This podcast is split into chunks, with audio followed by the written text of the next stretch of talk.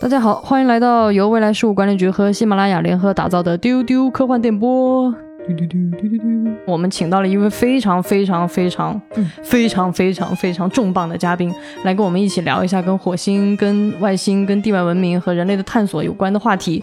那就隆重的介绍我们的王靖康老师，欢迎！哇，一定要欢迎啊！谢谢嗯，王老师是我们中国科幻的四大天王，但是他其实是资历最老，然后也是非常资深的一位科幻作家。那在他的创作履历里面，其实也是写过很多很精彩的人类跟外星文明，或者说人类跟外星的这样的故事。比如说我自己特别特别喜欢的水星播种，那么其实这个里面就是有人类怎么样去把文明给那种想要延续生命、延续文明，然后不惜付出任何代价都要走出地球的那样一种决心在里面。其实，在我当年看的时候是特别特别打动我的。那所以今天非常荣幸能够请到王老师。那今天呢，还有两位特工跟我们一起聊这个话题，一位是未来事务管理局的赛博小浪花李不生，大家好，我是小浪花。对，然后另外一块是我们的呃未来局特工老易啊，罗大毅呢。好，我是老易。王老师跟我们的听众朋友先打个招呼吧。大家好，其实就先想，呃，就着这次火星发射，想问问王老师，您您是怎么看待我们这样一次火星的探测的这样的任务？您怎么看待这一段时间里面，包括美国，然后包括我们，还有阿联酋，都在向火星在同时在迈进？您有什么样的一些感觉？呃，中国在火星探测方面是一个晚到者，呃，所以这次能够成功的发射，呃，当然说作为一个中国人，我非常高兴。嗯呃，同时作为如果作为一个科幻作者的话，多多少少有一点儿还有点儿遗憾。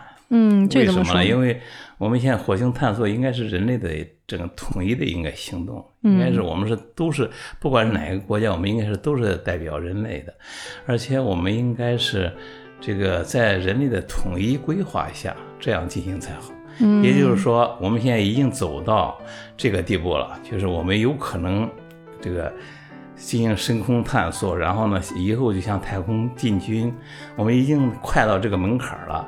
但是呢，我们在地球上的这个 我们人的觉悟还没有达到这一步。其实您更理想的状态是我们人类能够一致的去进行这个深空的这种探索，去拓展我们人类的文明。对，当然就是如果那样更好，但是这这样也也不错，就是能够走出第一步也不错。这个我在一个小说中间《与无同在》中间，当时表表达过这样一个观点，就是说，由于人类一些基因中的一些天性问题，我们现在人类要想达到世界大同是非常困难的。如果说不是不可能的话，也是非常困难的。是，它有可能在呃两种情况下它容易达到。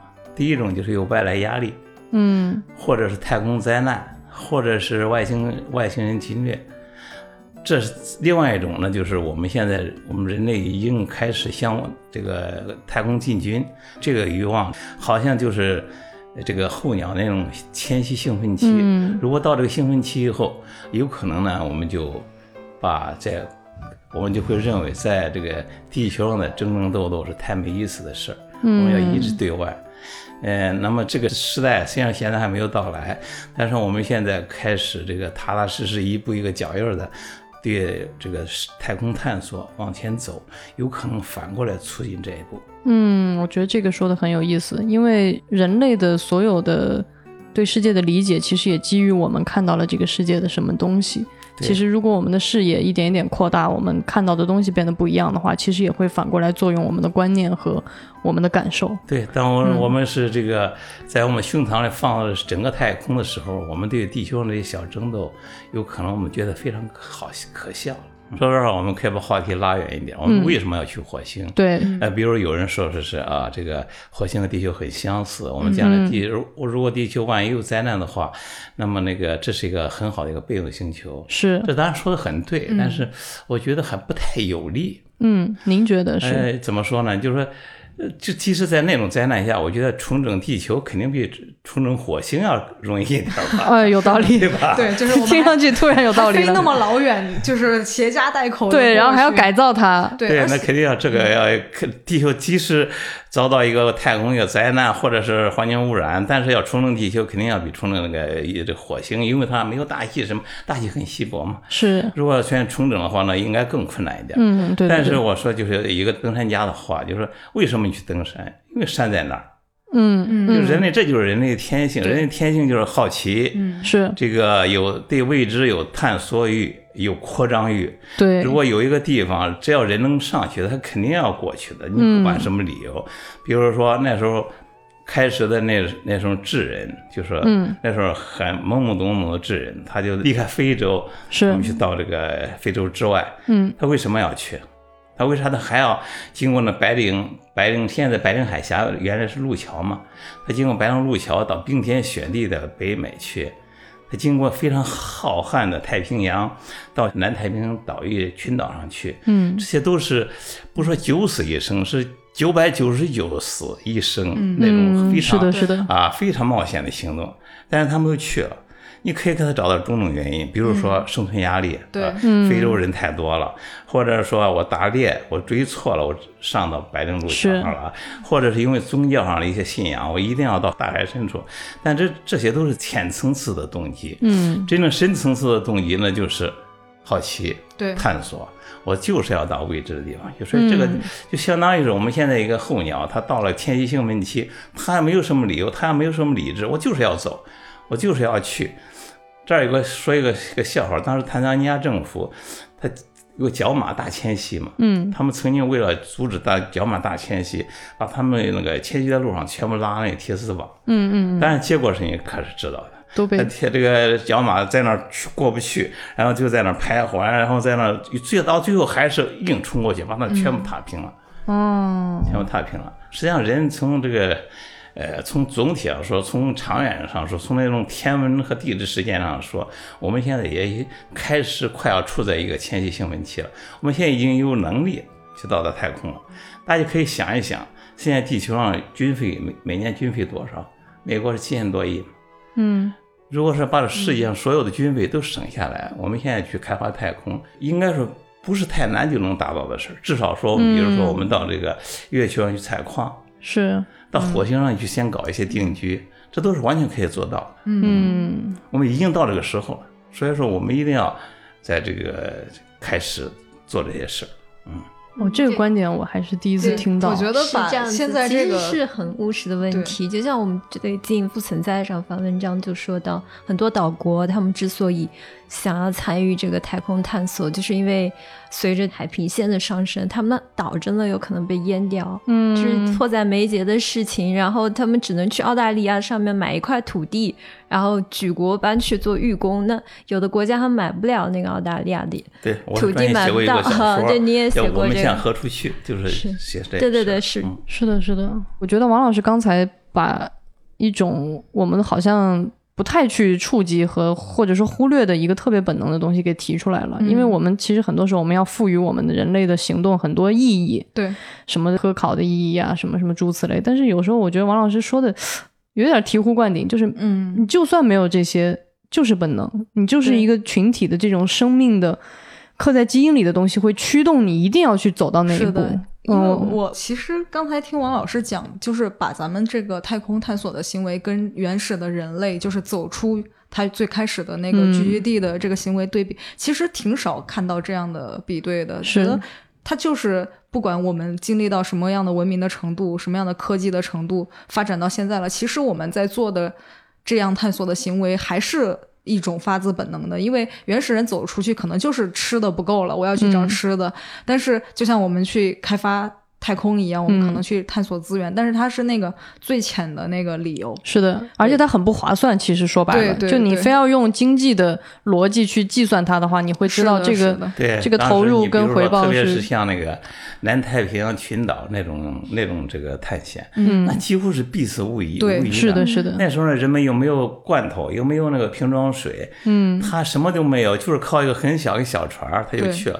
究竟什么是原因让他们去的？是误误打误撞的，风把他们刮过去了，还是他们当认为那边有神灵在指引他们？我们现在都不知道，反正是就结果就是他们是去了的。，最近媒体会把那个我们的太空探索和大航海时代又在做一次次的对比，您会觉得这两者存在什么样的异同？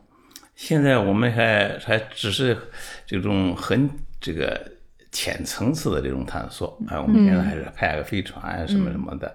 要么现在大部分人还没有考虑到这太，比如说太空移民、移民啊之类的事儿。嗯，呃，这事儿，但是我觉得就是只要走过走出这一步，将来这一步一步慢慢，那个可能比如说几百年以后，人们去呃回想的时候，哦，就说在哦，原来我们这种只向太空进军的这种很宏大的行动，就是从那些小事儿开始的。嗯，当然说就是说。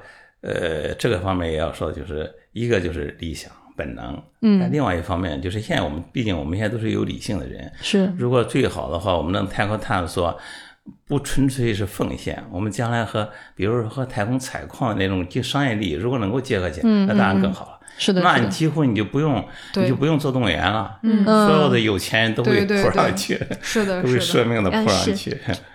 就像马斯克，为什么他很着急的要去探索太空？他要去发火箭，他要去做火星的计划。就是有钱的人早就想到这一步了，感觉。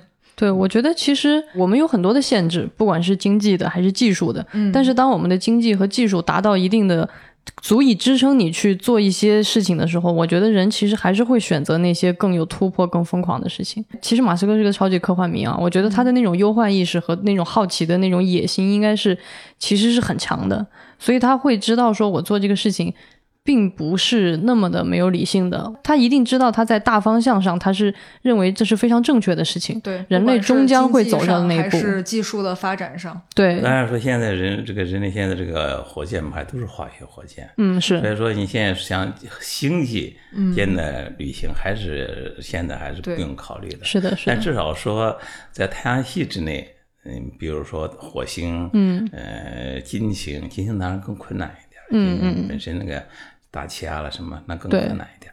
呃，当然，第一是月球嘛，月球、火星、金星，至少说在太阳系内之内，这个进行这这种呃比较比较怎么说比较正规的那种活动，呃，已经是有可能了。嗯。而且特别是现在，嗯，我们也可以就畅想一下，比如上次给你们这个未来局写那个小说中间，我就提到，是我们现在电磁弹射。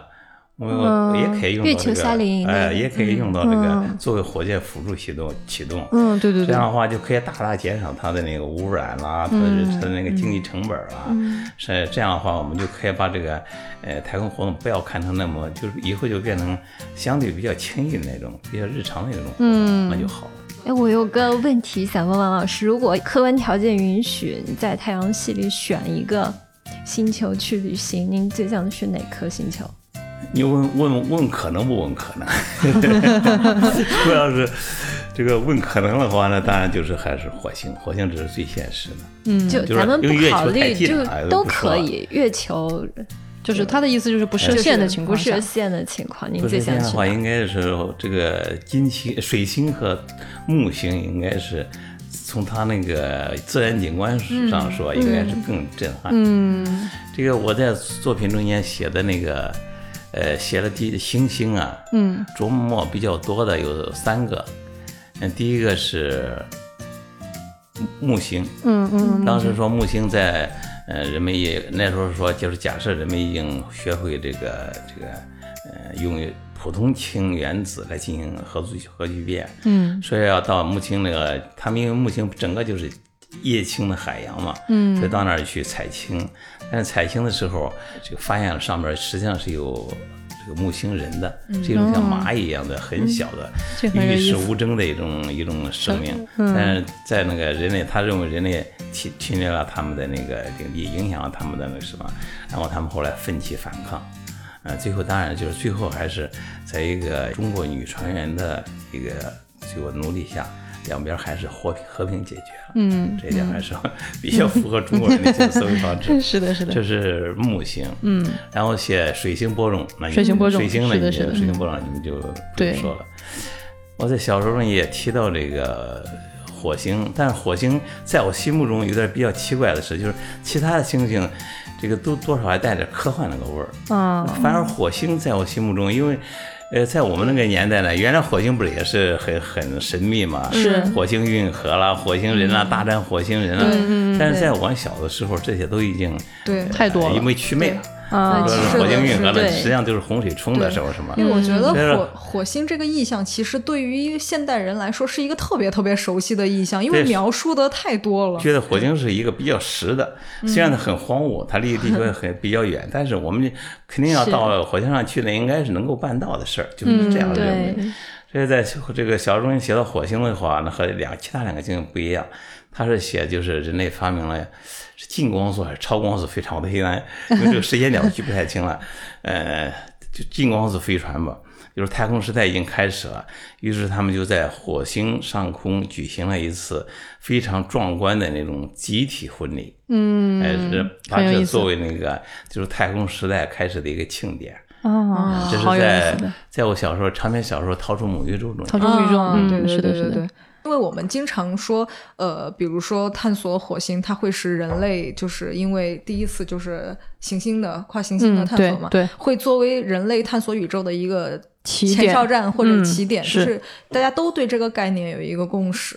尤其是看完那个斯坦利·罗宾逊的《火星三部曲》之后，会对火星更没有幻想，因为这就是一个开垦北大荒的故事，对太苦了。那些最顶尖的人类科学家在原原来是大战火星人，嗯，对哎现在是火星救援之类的。其实上面种土豆科学家。你你从科考的角度去想，它确实就跟你去极地探索啊的那种是一样的。科考就是很艰苦的。那您觉得，如果我们人类实率先实现了，比如说可以送人到火星上去，然后到您觉得我们可以大概其可以去有一些居住性的或者是生产性的，您您觉得这个这个中间会是很顺利的吗？到现在为止，我们没有再向月球进行任何的进一步的这种探索或者是这种动作。那您觉得我们对火星会不会有一些不一样的这种行为在里面？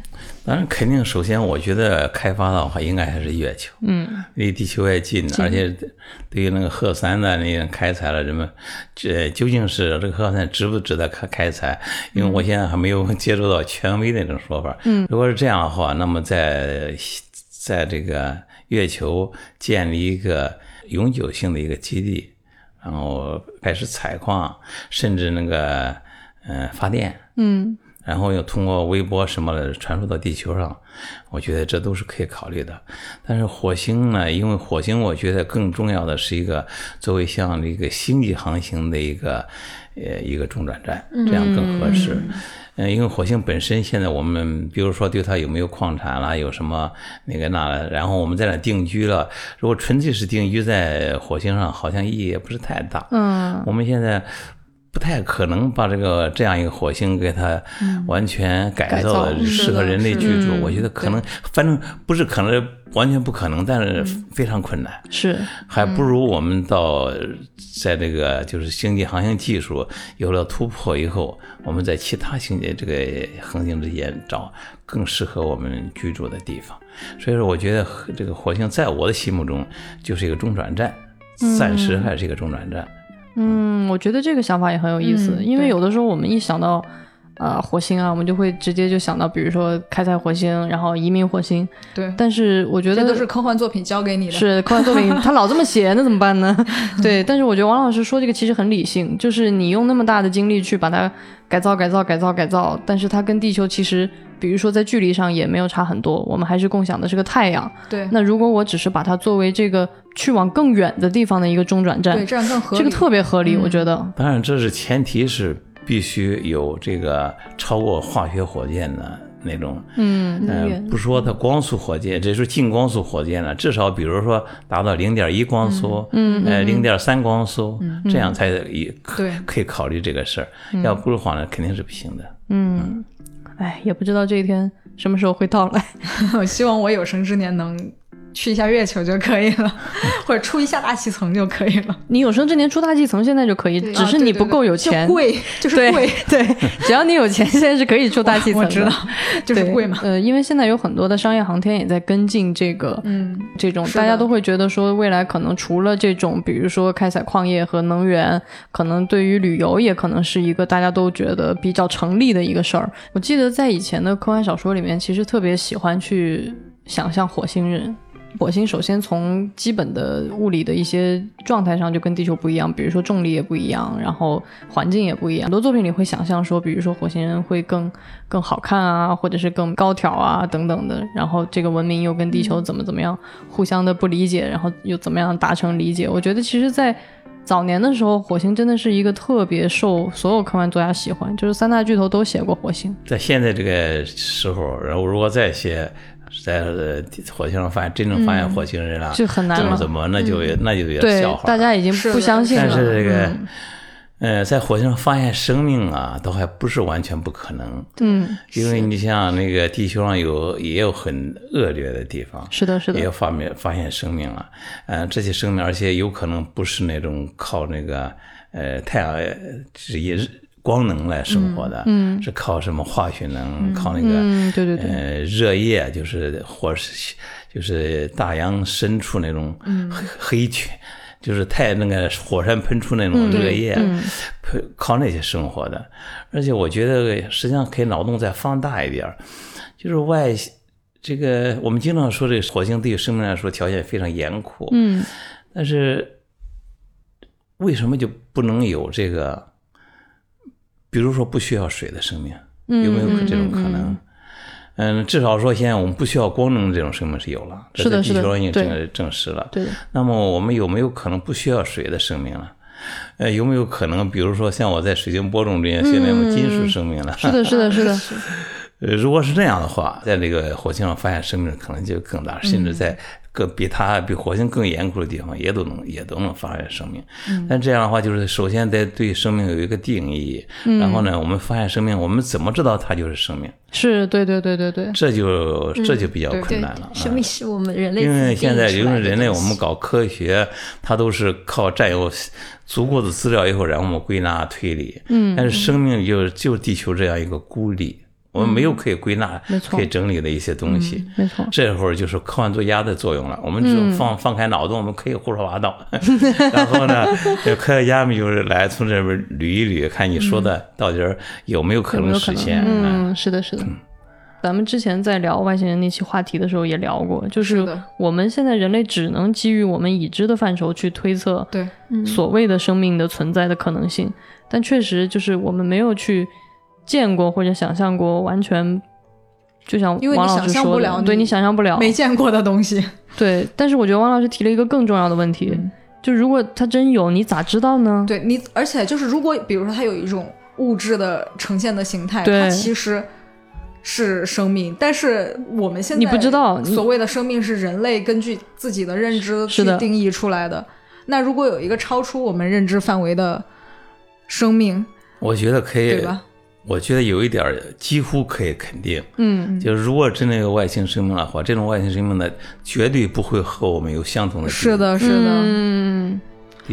对，就说的太有道理。因为很多科幻作品里边，尤其是影视作品啊，因为它要呈现一个实体嘛。对，实际上他想象的外星人就跟我们想象牛鬼蛇神一样，它是有一个，它是有一个实体的动物或者人类或者是一个什么形状去作为它的基础去进行演化或者改编的。因为这个没有办法嘛，你要去做一个呈现。科幻作品中间也写的有其他生命，比如说整个星球是一个生命，对对对对对，什么名字我给忘了。有好，其实有蛮多这样的，有这样的，但是所有这个作品脑洞还不是太大，这个主要是还还怪什么了？这个如果写的要是太离奇了的话，一个是可能我们脑洞想不到那儿，再一个是即使想到那儿了，这个读者认可吗？和你完全不一样的话，那么就我们就完全不一样的那个生活习俗了什么了，我们可能可能可能完全不理解。是的，是的，就像如果现在火星上就是有一种根本不需要水嗯。的生命形态，它可能就是不像像人类一样不是碳基的，对，可能是任何一种，可能它就你你就以为它只是一个地表的奇怪的东西，某种物质，对某种物质，但其实你根本就没有想过说我是不是又要用生命的这种。逻辑去测试它，你甚至不会去做出这个验证。从广义上说，生命是一种自组织。嗯，自组织呢，就是宇宇宙演化说生命出现，什么什么都是自组织。但是这个生命是一种特殊的自组织。嗯，它就是它那个模模板。你像比如说，我现在在地球上下雪是六角，对吧？嗯那么在其他星球下雪，很可能也是六角，因为它是和和那个水。水水的结构和和嗯氢呃氢氧那个原子，它那个原子键是相关的。那么说很可能也是六角，但是在其他一个星球上，我们现在那个 DNA，我们那个 DNA 这种双链结构。嗯在其他星球上复制的可能性，那是几乎是为零。嗯，所以说，呃，外星球就是说，如果也出现像我们这样的碳基的 DNA，那反倒是一个，倒是更奇怪的是事情更奇怪的事他们。可能也觉得我们很奇怪。对他们会说，哎，怎么那些星球上的人是那个样子的？对，蛮有意思的。那王老师，您觉得在这么多跟火星相关的，不管是影视作品还是啊小说的这些作品里，你有没有特别喜欢的，或者说可以推荐给我们的这些听众的作品？嗯，当时你们让我推荐，我当时想到的那个，就是这个《全面回忆》。全面回忆，全面回忆，忆实际上是比较软的一个科幻，嗯，它是啊，它只是以火星为背景，对当然它故事写的很好，啊，对对对对对对哎对，烧脑你不，看到最后你都看不 明白。呃，这个而且它火星那个场面也很也很这个壮观。对在场面上，比如火星人后来爆炸那个那样场面嗯，很壮观。是的，是的，对这个电影印象比较深的还有一个原因呢，就是说它上面写到了一些火星社会，嗯，那些火星人肯定是地球人移民，对对吧？虽然说长得很奇怪，嗯，这个，但是他肯定还是地球人。那里边儿就是虽然说他那个表现的很夸张，或者说也不是他们主要表现的一些内容，但是里边也看到一一条，就是说，呃，当时如果人们人类真正的走向太空，进行太空移民，我们是要要是肯定会出现异化，对，会出现异化，嗯嗯异化，而且我们呃还会出现利益的冲突，嗯嗯，甚至有可能呃出现这个战争，是，就像是白人是从这个非洲出来的，但是白人最后去奴役奴役黑人，像是这个美国是从英国这个。这是他标准的宗宗主国啊，是的但是后来两国又发生战争，像这些事儿都是有可能的。但是说对现在来说，考虑这个问题还太早，太早，嗯，哎，我们现在只是还第一步还没有迈出去的，所以说这个事儿呢，和对政治家们、对科学家们，他们完全可以不用考虑。嗯，谁谁考虑呢？科幻作家。来，是的，我们 要把这种可能性也事先也给它提出来。是的，是的，嗯，在很多的一些观念里，就是有两种，一种就是人类如果去到外边的太空，我们就使用科技来给人类打造各种设备。不管是飞船还是铠甲、宇航服等等的，是是通过这些设备让我们能够去更恶劣的环境。但是还有一种更极端的想法，就是我们直接改造自己的基因，比如说让我变得更有有更坚硬的铠甲，能抵御一些恶劣的环境，或者是能够诸如此类的，就是改造人体自身。就王老师，您对这这两种您自己有一些嗯偏好吗？或者是你有一些什么觉得很很需要警惕的？我觉得，我觉得最大的可能，而且我也最希望出现的可能，那就是说，呃，人类和人工智能共生。哦然后呢，通过人工智能一些一些这个，让他们肯定是不这个能够忍可以忍受更恶劣的环境。是的，这个经常有小说中间出现这个基因改造之类的事儿，我的小说上写的不是不少，对对对，写的不少，写的不少。但是从内心的时候，我认为这种这个路子是走不通的。嗯，比如说现在我们最这个缺的就是说智能方面，我们现在大脑很有限，我们的记忆力有限，存取的速度很有限。当然，你可以用这个潜入芯片的方法来改进，但是你反过来想一想，那如果是呃硅芯片的组成那种人工智能的人。他各方面在这方面各方面都比你优越，嗯，他为啥还要勉勉强强的把那芯片给你潜入到你那个大脑里，对 对是，是吧？他也不会觉得自己是人。对，所以说我觉得最大的可能是，呃，共生，就是他和你也没有什么这个利害冲突，而且毕竟我们是他们的那个就是创造者，嗯，那这样的话我们就可以就是各各取其长，各取其短，各避其短，嗯，然后我们就是作为一种共生，呃，比如说我们到外星球了，那么那些所有那些呃需要。在暴暴露在，比如说强热高日温、没有空气这种工作，我们都可以让他们去干。嗯，其实大多数关于星际探索的，尤其是有旅宇航的一些的科幻作品里边，其实标配都是主角会有一个机器人，或者是他的那个飞船里边会有一个人工智能系统。所以在科幻作品里面有特别多就是出名的机器人，其实都是那个太空题材的。对，但大家可能都会去讨论很纠结的问题，就是人类人类这种繁殖本能在人工智能上还会不会保留？这个事儿啊，我觉得。建议用用一种那种叫做极简主义的那种思维方法，我们就把所有这些东西都给它抛出，复生命的复杂性什么全部抛抛出在外，我们不考虑它，我们就考虑一件事：人的繁衍本能从哪儿来的？嗯，我们相信进化论，那么我们就知道人类就是几十亿年以前一个原子团偶然的获得了复制能力。嗯，那么它这个它也它有繁衍本能吗？他也没有，他就是因为有这个有这个能力，所以他就呼呼嘟就繁衍下去，一直到繁衍今天。但是今天所有的人他都有生存欲望，就像我在《生命之歌》里边写的生存欲望。这种生存欲望，我我当时给科学家在说，科学家说他们不承认是生存欲望，他们说生存本能。我说生存本能也行，欲望也行，我们肯定知道有这个东西，我们都想活着，我们都不想死。但这些东西最开始从哪儿来的？那不就是从那几个原子团那种很简单的那种复制开始的吗？嗯嗯，这是从纵向来说。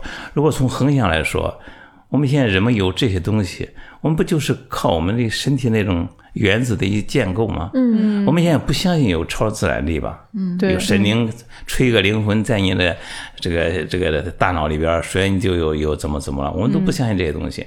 所有的东西都是很简单的普通的原子的组合，非常复杂的组合。嗯，组合以后产生高层面的东西。那么，既然人能够从这种状态下产生这种繁衍的欲望，为啥机器不？为啥机器就不能有？是。对我觉得王老师的思维方式总是让我特别的有那种哎被拍醒的感觉。这么想，对，就是有的时候我们太喜欢顺着一个东西一直钻钻钻钻。哎，王老师会问你说：“你为什么不反过来想想？你为什么不简化它想想？” 这么想就觉得人老了嘛，人老了可能是老变小。我现在喜欢用那种小学生那种思维来去想问题，而且我认为，因为它世界，我们现在基本上已经确认整个世界。所有的宇宙的演化、生物的演化、人类社会的演化，最初都是单元的，对吧？就是一个宇宙大爆炸，然后它也沿着最简洁的那种法则、嗯，机理，它一步一步演化下来。那么所有的事儿，我们倒过来去追溯，追溯到最本质的、最深层的地方，我觉得都是简单的，非常简单。嗯，哎呀，你比如说生命，生命实际上就是一个试错。对吧？嗯嗯嗯。那么我们的现在的人类社会，其实也是个试错。嗯。虽然是我们现在在这谈，我们在这预言什么，但是真正的话，我们并不能预言，我们只能是部分预言，最多是部分预言。嗯。所以说，人类整个来说是，我们只能怎么说呢？只能用试错法一步一步往前走，往前走，走错了怎么办？走错了就没有。生命就是进化过来几十亿年。这百分之九十九的生这个物种都消灭了，嗯，但是这并不妨碍这个生命还一直在向前，嗯，所以从这方面说，不能算是悲观，悲观，对对对对，只能算是达观，但是是是，确确实实你是只只能是一个试错法，我们现在不可能非常精确的预言这个，比如说预言人工智能超过人人类，嗯，这个社会会变成什么样，嗯，不可能的，嗯，明白，嗯。哎，我觉得好有意思啊！跟王老师聊天，就是咱们以前聊天经常会就是很沉迷那些繁复的，在这个话题内部的一些拓展和延伸。但是今天跟王老师聊天，数次让我觉得有一种很很超然的那样一种感受在里边。那可不。可不，不愧是王老师。对啊，我已经被镇住了。我我刚刚也被镇住了。对对对，我都有点忘了。我今天本来学习了很多，因为我们以前聊就是可能聊很多作品的内容，或者是一些啊相关的一些呃更聊天一点。今天感觉在王老师这里，我就一直在上课，对，一直在受教。哇，可以这么想。我经常说的话，科幻作家他是个什么嘞？他也不比别人长得高，但是也站在的位置也不是太高。他他就是一个特点，就是爱点着脚。脚尖往前看，啊，这个形容的太好了。踮着脚尖往前看，这样的话，有时候有可能他比别人就高了那么眼眼睛就目光就高了那么一点。嗯嗯嗯，我觉得这个形容也特别喜欢，就是大家都一样，但是我跟你的区别就是我想要看得更远一点，对，而且我用的方法也非常笨拙，就是我只是比你踮起了脚尖，对但这个努力一点点，其实就让嗯我可能就看到的就真的是更多的东西。嗯，我觉得，因为我们科幻迷其实都喜欢这种这种永远都不会停下脚步的好奇，永远都不会停止的探索。嗯我觉得这个东西是永恒的，会在每一个科幻迷心中都会烧起一团火的东西。其实我自己对火星探索这个事儿哈，我有一个期待，是我希望就是经历了。也不说就最近几年吧，可能本世纪或者是近几十年的一些对月球的探索、对火星的探索，我希望人人就是我们能从文学创作上或者科幻的创作上，对宇宙或者是对更外面的世界有更进一步的一个爆发。嗯，因为其实嗯可以看出来，近些年很多科幻作者他们可能不太去尝试宇宙题材或者宇航题材或者一些关于外太空探索嗯是的，是的，是的，现在的很多的科技，比不管是互联网也好，或者是人工智能啊、呃人工智能，嗯大家呃还是比较容易去感受到我们就是生活中比较能接触到的东西。我们对于外太空的想象就，我我特别期待，可能几十年后有一个作品能把前面一百年、两百年的科幻里边关于外太空的描写。就再推上一层，对更再推再推上一一层层，我特别想知道，人如果认知一更上了一层楼，我们的探索更上了一层楼之后，我们对这个世界的想象能够突破到什么地步？这是我嗯非常期待的。嗯对不生这个也说的特别特别好，特别特别认同。因为我还没有想到科幻创作这件事情，我只是在想，就是王老师最开始说的那个，就是我们有没有可能走得更远，以后反而让我们变得对一些事情更不那么执着，或者是嗯，去较一些没必要的劲。嗯但我觉得确实，那这些踮起脚尖的人，应该更比别人率先的去突破星上。踮起了脚尖呢，那可能那就很厉害了就会不一样了。对嗯，那我们今天就感谢王老师的到来啊，再次鼓掌。特别特别特别特别特别感谢，特别开心，特别受教。希望以后还有机会能跟王老师接着聊，我们下次可以聊点别的，不聊火星了。